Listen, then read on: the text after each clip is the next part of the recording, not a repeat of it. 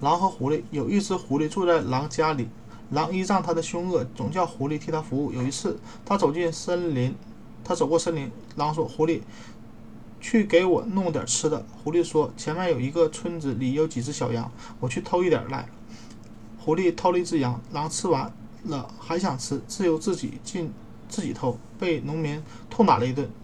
瘸着腿叫着逃了回来。第二天，他们到野外去，狼又命令狐狸给他弄点弄吃的来。